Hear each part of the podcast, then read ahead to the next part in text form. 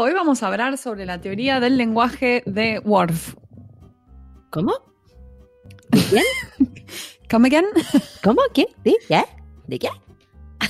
La teoría de Worf Ajá. eh, dice que, según es- esta hipótesis del idioma que hablamos, nos hace pensar y percibir las cosas de modo distinto. Ah, No, bien, hay un ahí estamos. Hay un sí. videíto de la. BBC donde resume esta teoría y hay gente de distintos idiomas hablando cómo, cómo les cambia la forma de percibir, la forma de reaccionar, la forma de hablar, incluso hasta la forma de ser según el idioma que están hablando. Gente multilingüe, ¿no? Mm, Pero ¿qué es primero, el huevo o la gallina? O sea, ¿qué es la forma en que percibís? ¿Es como hablas o el idioma? ¿Qué, qué es lo que viene primero? Ah, no sabemos. Es una buena pregunta, pero yo te puedo decir no que sabemos. La hipótesis se aplica bastante en mi hogar con mi Ajá. marido, porque yo lo conocí a mi marido hablando español y le cambia la personalidad increíblemente cuando habla en inglés. Sí, claro. En español es como más tierno, no sé, habla incluso más finito, es como más... Le Y en cambia la inglés voz. me da miedo, básicamente. en inglés es re serio y re firme y como nada que ver. ¿Viste? Es re loco eso para mí. Este, mm, es verdad eso. Primero lo- los tonos de voz y qué sé yo, con los diferentes idiomas cambian. Pero además Ujú. esto que dice esta gente, que medio es un poco cierto, porque hay un ejemplo que está bueno en el video. eh, vimos un video, les contamos a los podcast escuchas. Un ejemplo que está muy bueno con, con los colores, algo tan básico como los colores. Eh, que le mostraban a gente de distintos, que hablaba distintos idiomas, un color en particular, que yo te podría decir que era un turquesa, pongámosle, ¿no? Eh, entonces había gente que hablaba determinada lengua, que por ahí te decía con exactitud qué tipo de turquesa era y lo encontraba entre toda una gama de turquesas, y otra gente en inglés que por ahí no, no te sabía decir bien qué color era, como que no estaba dentro de la gama de los colores que vos conocés, eh, o que que son más familiares para nombre, vos por tu entorno. Exactamente. Eh, o que son más familiares, tal cual. Y es re loco eso si vos te pones a pensar. Porque los colores son algo básico. Tal cual. ¿No? Lo mismo pasa con esto de que hay idiomas que tienen femenino y masculino, ¿no? Tal cual. Y cómo uno percibe de forma diferente, por ejemplo, si puente Es de masculino en el idioma, tiende a ser más relacionado con cosas que son grandes, fuertes. Y si el puente es femenino en tu idioma, tiene más que ver con algo elegante, poderoso. Claro, te imaginas el puente de la mujer, que es como todo espléndido y esbelto. espléndido, claro. Ponele. No, Pero a mí, a mí me choqueó, por ejemplo, que en otros idiomas Luna pueda ser masculino. Para mí eso es inaceptable, como Luna puede ser masculino. ¿Viste? ¿Viste? Bueno, eso, el tema del gender de los sustantivos, como es re loco. Porque. Es muy loco. Incluso, qué sé yo, por ahí en idiomas que están más emparentados, no, no me acuerdo ahora tanto de lo poco que estudié de portugués y de francés, pero había diferencias en algunas cosas. Ahí va, por ejemplo, el, el auto, suponete. Acá un auto es masculino y en francés es la voiture, es femenino. ¿No te hace cambiar como pensar. Sí, es interesante. Es como que. y como que te da una. Ganas una perspectiva diferente del mundo. Claro, esto estamos diciendo son otro cosas, idioma. sí, son cosas re simples, pero debe haber cosas más profundas, como más, ¿no? Que tienen más Tal que ver con la idiosincrasia, hecho- incluso, qué sé yo. Sí, en el video hablan de que eh, hay idiomas donde uno habla más rápido porque el origen de la lengua Eh, proviene de una comunidad nómade, por ejemplo. Entonces Claro. ellos hablaban mientras se estaban moviendo, mientras estaban de acá para allá. claro. Y, y eso también como que te hace pensar, bueno, eso proviene ¿De de, dónde? Claro. de algo cultural, de algo eh, de tu entorno. eh, me parece queda medio súper como- fascinante. Queda como arraigado también medio de manera antropológica, porque si vos me decís que el origen era ese y la gente lo sigue hablando más rápido, ¿por qué? Sí. Ya no es por eso, digamos. Tal Queda. cual. Queda. Eh, bueno, a mí yo ya lo, lo he- lo he mencionado alguna vez, pero me llama mucho la atención cuando veo, por ejemplo, eh, películas o series, eh, no sé, en taiwanés, eh, no tanto coreano, porque los coreanos, las coreanas siempre me tocan dramas y qué sé yo, pero la otra vez estaba haciendo algo en taiwanés. No entendía Ajá. nada, ¿no? Pero nada. y eran, era una serie de, mm, de mm, ¿cómo se llama? Títeres con una producción tremenda, ¿no? Porque había efectos especiales, hacían luchas con espada, pero eran títeres. Eran títeres de madera, Mari. O sea, no había expresión facial, no sea, nada. títeres, Ajá. ¿entendés? Entonces me colgué pensando, digo, qué difícil debe ser doblar esto, por ejemplo, más allá de que entiendas, suponete que te dan el guion y entiendas de qué va la situación. En un momento para mí todos se cagaban a gritos, ¿me entendés? Todos estaban cagando a pedos, o sea, yo... Y para mí, o sea, es como que uno, desde la perspectiva de uno, ese tono de voz, esa manera de hablar, es alguien que te está cagando pedos y no, no era esa la situación, ¿entendés?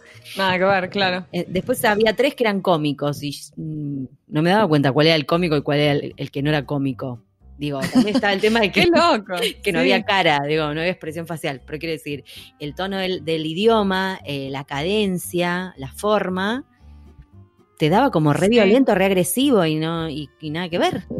A mí lo que me parece que es re fascinante es que no es solo lo- la forma en que uno lo percibe, sino también la forma en que uno es, cómo lo cambia uno internamente. Por ejemplo, uno de lo- en el videito este que vimos, había una chica que decía que cuando ella hablaba holandés Mm. eh, se sentía más segura y más firme cuando hablaba, porque iba directamente al punto, como que el holandés Claro. parece ser que es como un idioma muy que Que va, va al directo. punto. Claro. Claro. Entonces lo comparas con un idioma con el español, que es mucho más florido, que damos vuelta. Es como.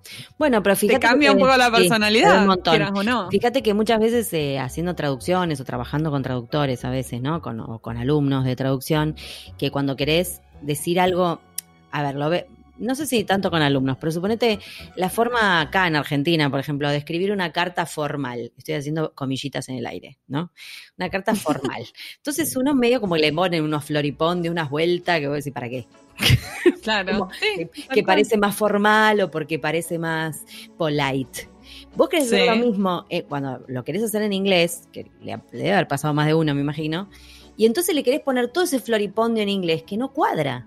No, no cuadra. No cuadra. No, no cuadra ni un poquito. No cuadra ni no, un poco esa, ni por la esa gramática, frase es larga, ni por la- no claro. en inglés. ni por No. la- el receptor, el que lo va a leer. No quiere leer toda esa floripondeada que te echaste como si estuvieras hablando, no sé, en un español del siglo XX. Y uno a veces no hace ese switch. Digo, al principio cuando uno recién empieza o Claro. qué sé yo, no sé, te puede pasar que vos querés decir, lo veo por ahí a veces. Sí, o no querés omitir, no querés omitir quizás, eh, Sí. pero a veces es necesario cortar las oraciones. O sí, tengo bueno, un amigo con el que, no que le di clases un tiempo y él quería, todo, todo su, tenía una forma como muy eh, complicada de pensar. como muy, él, él iba así como, se iba por las ramas y volvía, ¿no? En español. Y él quería hacer lo mismo en inglés. Y yo decía, no podés, no, No, lo no. hagas. Tenés que No. empezar a pensar No diferente. lo porque hagas. No lo hagas. Porque a la, a la decimoquinta palabra que está dando vuelta, el pobre yankee que te está escuchando se va a pudrir y se va a ir. no lo hagas. y tiene que ver un poco con, con la forma de uno, ¿no? Sí. Afecta el mensaje finalmente, afecta la comunicación. Afecta totalmente. Bueno, después de toda esta sarta de pavadas, ¿qué vamos a hacer hoy, Mari? Hoy vamos a charlar con alguien muy interesante, Christina Green, que yo tengo el gusto de conocer a través de la Asociación de Traductores e Intérpretes del Midwest, cuando vivía en Milwaukee, en Wisconsin. Y va a ser una entrevista muy interesante, así que aquí vamos.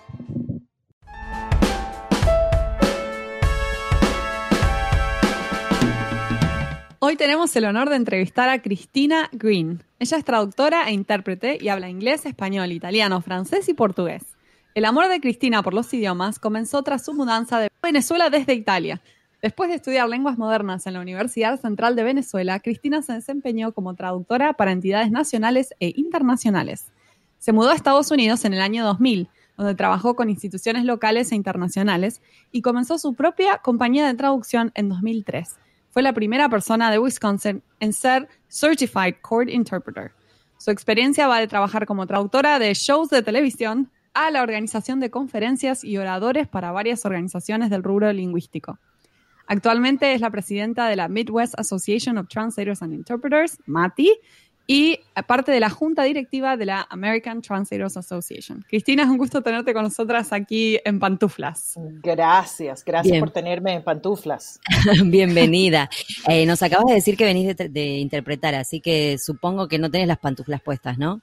No, no tengo pantuflas puestas lamentablemente, pero digamos pasa que me mucho. siento como si estuviera en pantuflas. Excelente.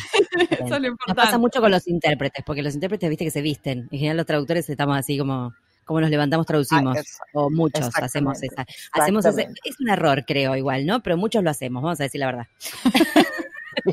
A los intérpretes no les queda otra que calzarse. Así es. Bueno, muy bienvenida, es un honor tenerte acá, es un placer, la verdad, poder charlar con vos. Nos encanta eh, el involucramiento activo que tenés con organizaciones como Mati y como ATA, y nos gustaría comenzar eh, con que nos cuentes sobre tu rol en estas asociaciones. Claro. Sí, y para mí es sumamente importante participar en todas las asociaciones que sean de mejoramiento profesional para los traductores y los intérpretes en general. Eh, yo creo que es algo que eh, no podemos permanecer pasivos, ante lo cual no podemos permanecer pasivos. Una asociación profesional es siempre una cosa muy importante. Yo aprendí muchísimo de colegas que conocí, a los que, a quienes conocí en las asociaciones profesionales y a través del networking, del famoso eh, término americano networking, ¿verdad? Que es eh, justamente conocer a nuevos profesionales. Bueno, Marina y yo nos conocimos a través de un networking ah, en, ah, en la ATA, en una de las conferencias de la ATA, si mal no recuerdo, fue en Chicago. Sí, eh, fue en hace Chicago. cuatro años, sí, eh, exacto. Y, y este ha sido bien, ah, ha sido bien importante para mí participar en estas asociaciones. Yo fui uno de los miembros ah, fundadores del MATI hace 12 o 13 años ya Wow. y con la ATA siempre he estado involucrada. Eh, estuve dos años en la junta directiva de la ATA, ya no estoy con ellos, pero sí trabajo con ellos a- a- de, de forma indirecta a través de una de las divisiones, que es la división de educadores, eh, a través de am, eh, los ah, chapters and divisions, a las divisiones y los, las subdivisiones, digamos, de eh, regionales de la ATA.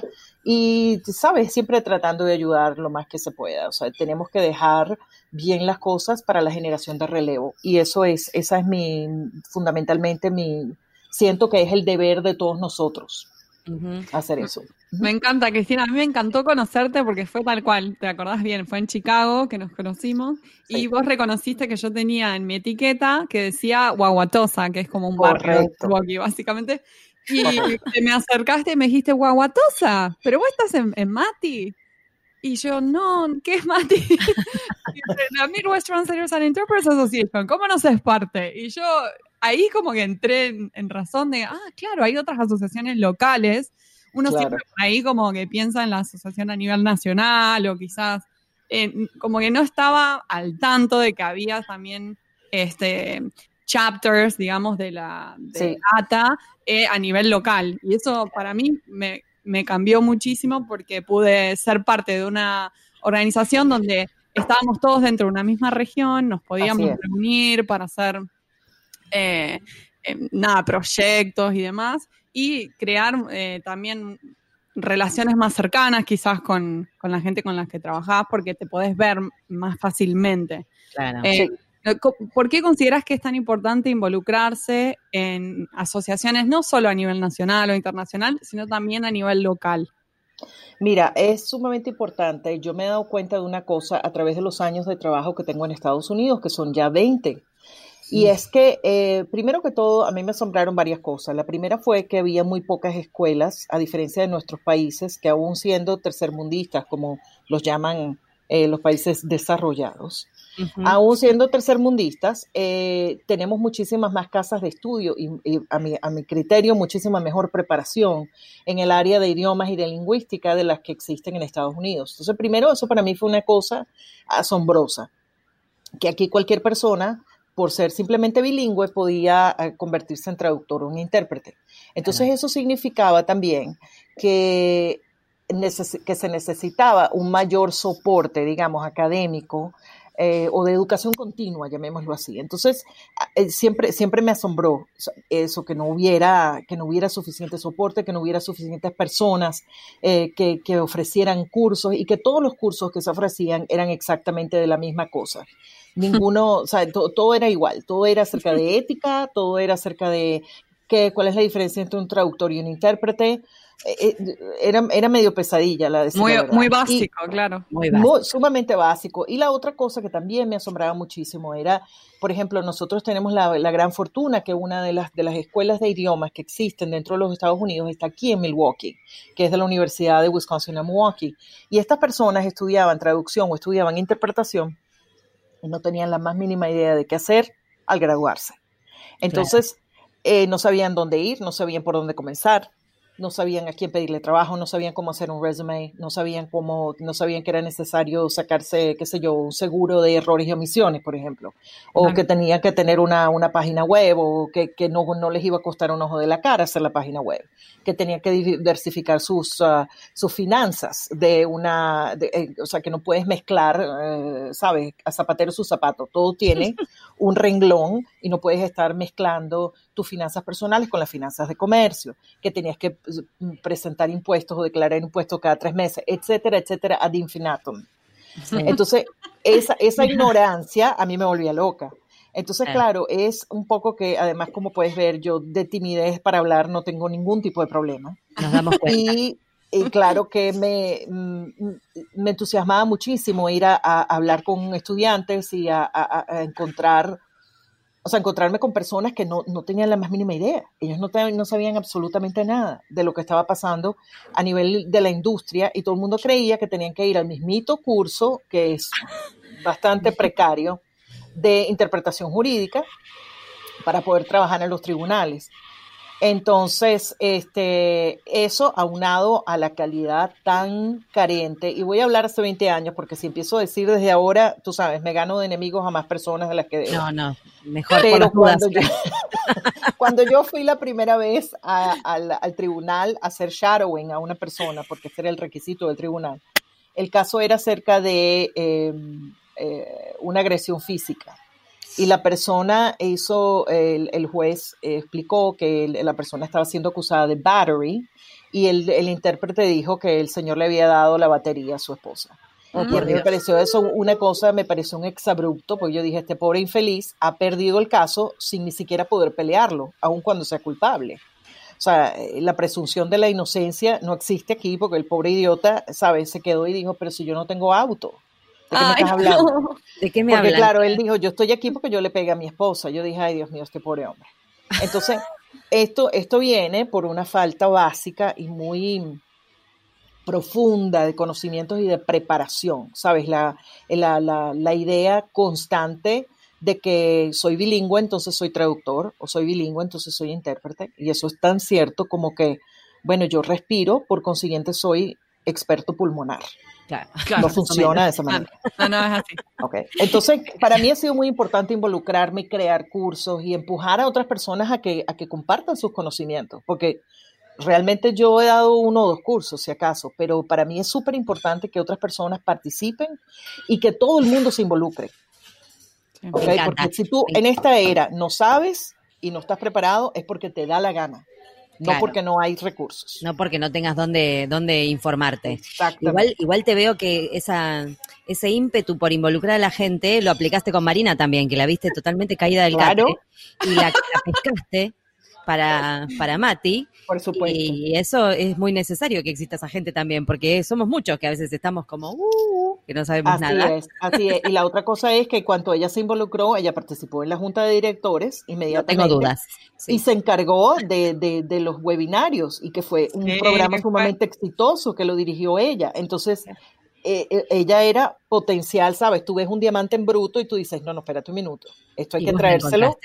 Exactamente. Y esta niña inmediatamente, pero muchas personas, así como ella, muchas personas, que yo les digo, espérate, yo no conozco tu nombre. Y la gente me dice, pero ¿cómo tú te acuerdas el nombre de todo el mundo? digo, no sé, pero yo sé que cuando yo te digo, no me acuerdo de tu nombre, y tú, tú me miras con esa cara, ya yo sé que la pegué aun cuando no me acuerdo de todos los nombres. Sí, yo la verdad que te estoy muy agradecida, Cristina, porque fueron cuatro años muy lindos que pasé en Mati haciendo lo de los webinars y trabajé con gente muy linda también. Me, dio esa posibilidad de conectar con otros colegas que hacen lo mismo que uno. Eh, muy linda experiencia y eh, todos en Mati te admiran y te quieren muchísimo, Cristina. Me acuerdo que cuando volviste a entrar como presidenta había un entusiasmo general y todos diciendo, ay, qué bueno que vuelve Cristina, porque Cristina. tantas cosas. Y nada, Qué genio. Me alegro mucho, me alegro Qué mucho que bueno. pueda ser así. Qué bueno. Eh, acá, bueno, acá Mari me contó que hiciste una presentación sobre Language Access y Sí. me gustaría que nos cuentes, bueno, de, de tu visión, qué es lo que te parece que es importante promover el acceso a idiomas para la po- población de Estados Unidos. Claro. Una de las cosas que a mí me impactó muchísimo, te vuelvo a repetir, hace 20 años cuando llegué, eh, yo estaba llenando mis papeles de inmigración y yo me acuerdo que me preguntaron, eh, había, eh, yo estaba en la fila para tomarme las huellas digitales mientras hacían mis papeles en inmigración y yo me di cuenta que había personas detrás de mí que no hablaban inglés. Entonces yo siempre pregunto, yo dije, pero no es un requisito hablar inglés. Claro. Y entonces alguien me dijo, no, en los Estados Unidos no es, eh, no existe idioma oficial y por lo tanto no es obligatorio pedirle a las personas que hablen inglés. Hay ciertos grupos, entonces claro, eso a mí me interesó. Y entonces me di cuenta y empecé a estudiar un poco eh, sobre el tema y sobre la, la ley sobre de derechos civiles ah, de 1964 que luego fue reiterada por el presidente Clinton y expandida. Y algunos la conocen como título 6 eh, de la ley de derechos civiles y eso básicamente indica que cualquier persona que tenga problemas, eh, perdón, cualquier persona que no, no domine el idioma inglés tiene derecho a tener un intérprete en su idioma sin costo Claro. alguno cuando acude a una, a una institución sanitaria, a una institución hospitalaria, a una institución de las autoridades, por ejemplo, como la policía o a un tribunal. Eso también incluye dentro de la vida social las escuelas públicas, solamente las públicas, no las privadas. La privada puede hacer eh, un poco lo que quiera, ¿no? Pero la- en, las, en las escuelas públicas es obligatorio tener intérpretes eh, de idiomas sin costo alguno.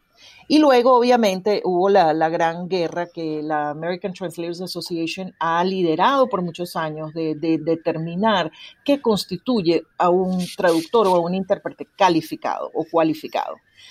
Y eso ha sido, ya les digo, una guerra, pero eh, eh, por lo menos ahorita hay lineamientos un poco más claros, que van más allá de, tiene que ser una persona bilingüe, porque entonces te encuentras con el que te dice, bueno, tú le hiciste batería a tu mujer, ¿verdad? En vez de, se te acusa de agresión física.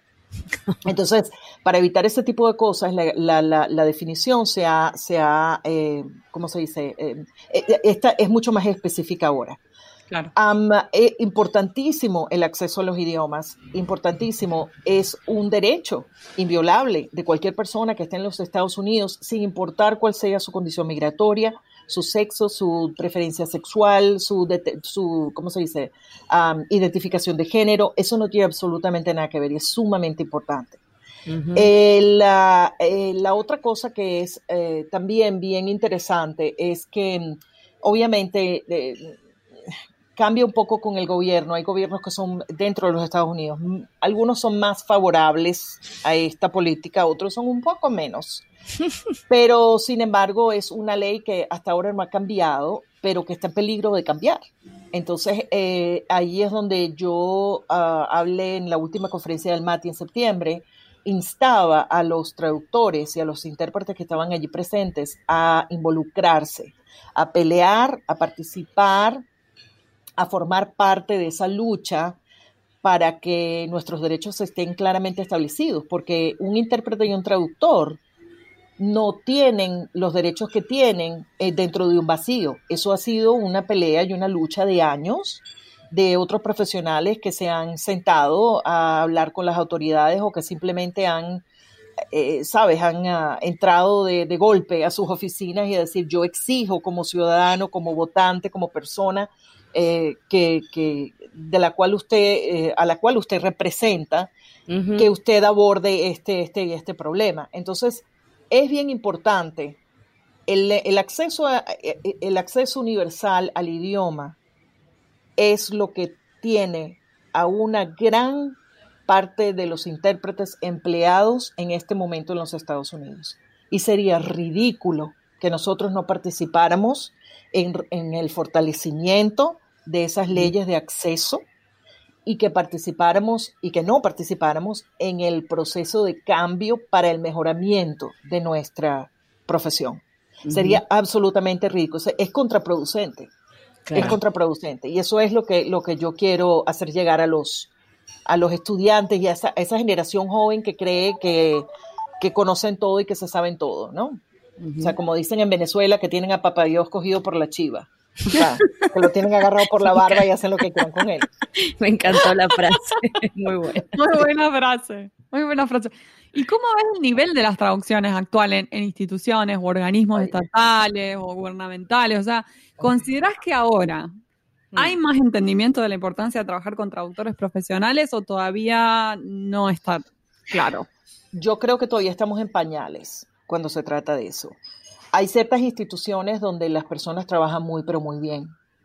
hay otras en las cuales ellos no le dan importancia y ahorita con el adviento de Google Translate ha sido un arma un poco de doble filo porque realmente Google Translate es una herramienta que es increíblemente precisa para algunas cosas. Y yo estoy hablando obviamente de un idioma como el español. Si uno ah, no sé cómo funciona en Google Translate en árabe o no sé cómo funciona en, qué sé yo, en Swahili, pero en, lo que define el español per se, realmente es, ah, es bastante precisa. No es 100% ah, correcta, siempre necesita de un, de un traductor pero yo sí creo que mm, hay instituciones que todavía no entienden que un traductor humano no puede ser reemplazado con una máquina. No puede ser reemplazado, no, no estamos en un nivel adelantado como para que eso ocurra. Y honestamente no creo que eso ocurra. Lo que puede ocurrir es que yo creo que la máquina la está usando la persona equivocada. La máquina la tiene que usar el traductor y no la agencia. O sea, eh, yo uso traducción, eh, yo uso, igual que la mayoría de los traductores eh, profesionales que hacen traducciones constantemente, seguramente usan una herramienta de traducción, como Trados o como MemoQ o como WordFast o lo que sea. Esas herramientas de traducción son una cosa excelente, es un perfecto ejemplo del uso de la tecnología para mejorar la calidad, para mantener la uniformidad de los textos, etcétera, etcétera. ¿Ok?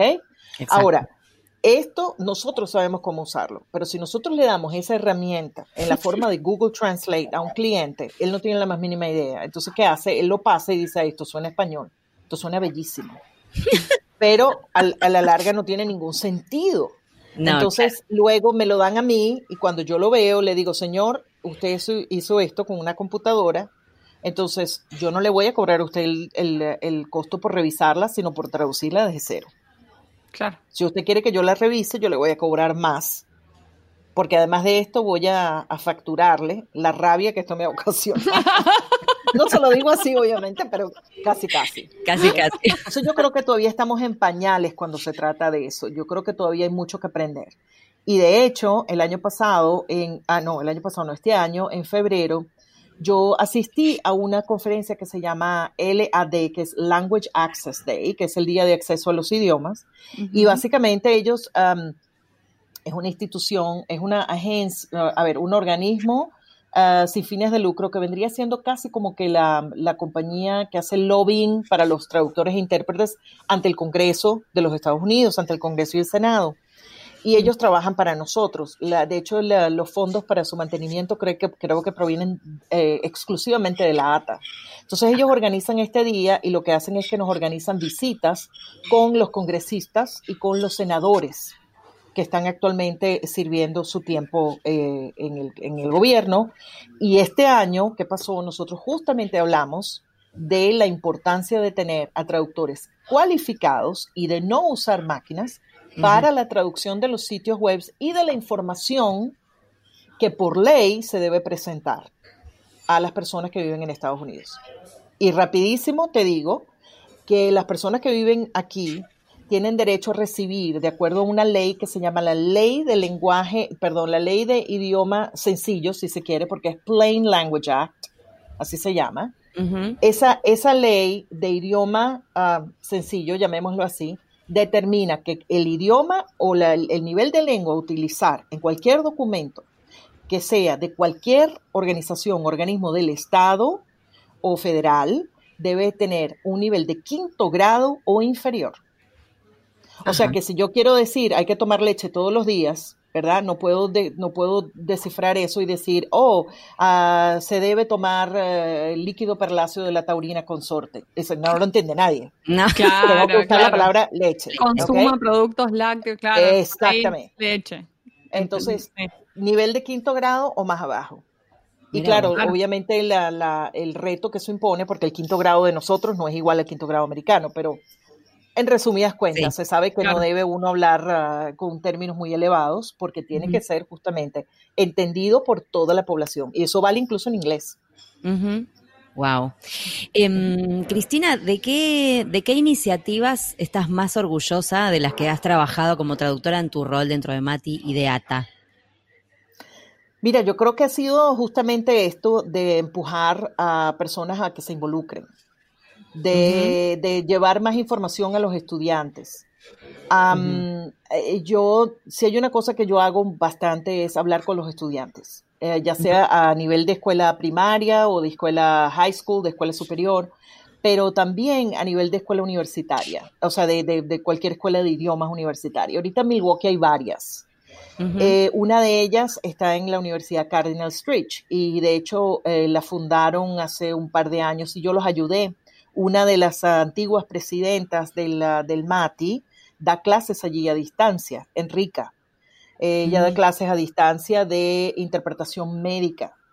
Y entonces ah. eh, le he abierto un poco los ojos a ellos, porque ellos siempre me decían, pero ¿para qué vamos a crear una cátedra de idiomas en un país donde la gente solo necesita ser bilingüe?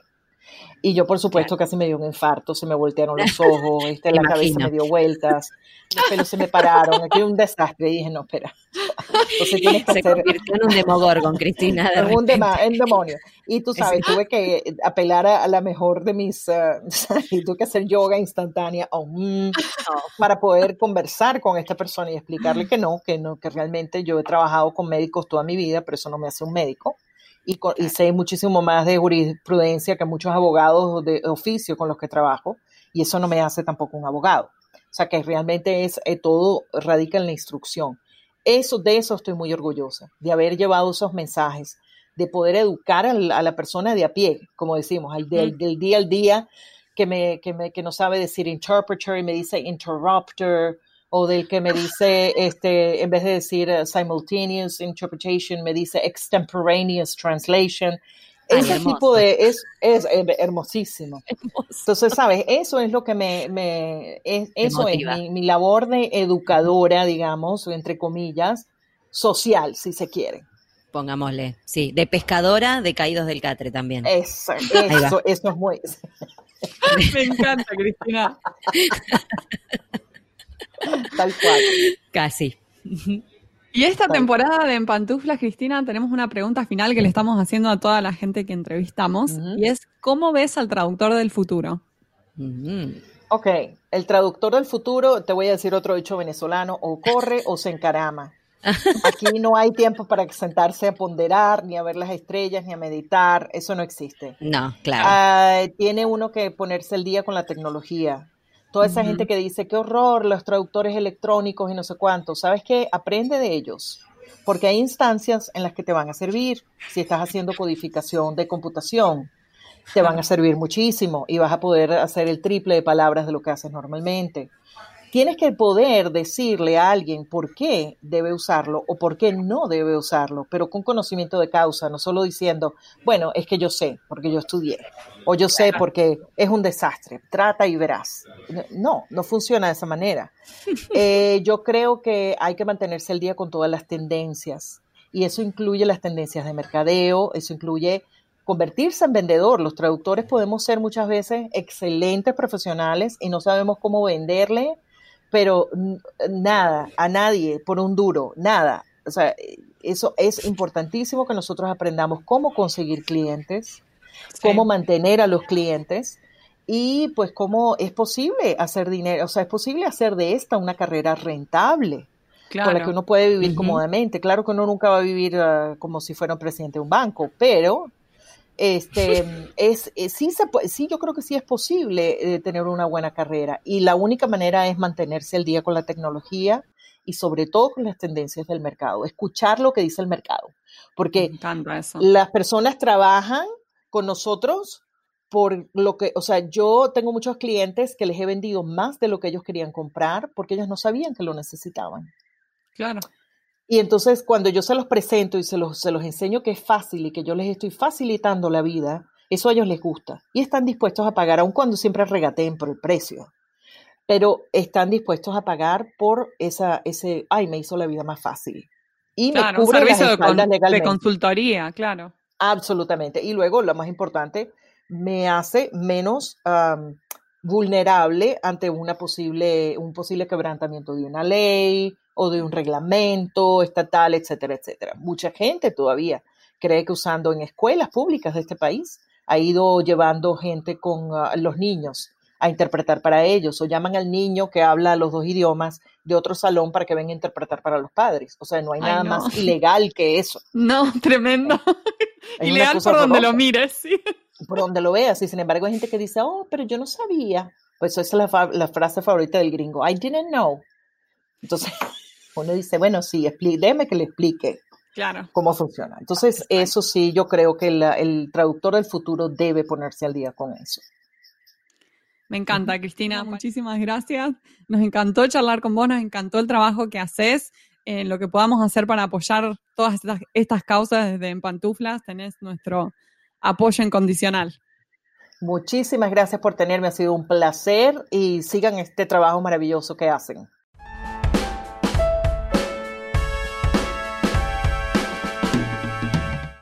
Este fue un nuevo episodio de En Pantuflas. Podés encontrarnos en la página en-delmediopantuflas.com y suscribirte para escuchar los nuevos episodios en Podcast Addict, Google Podcast y Spotify.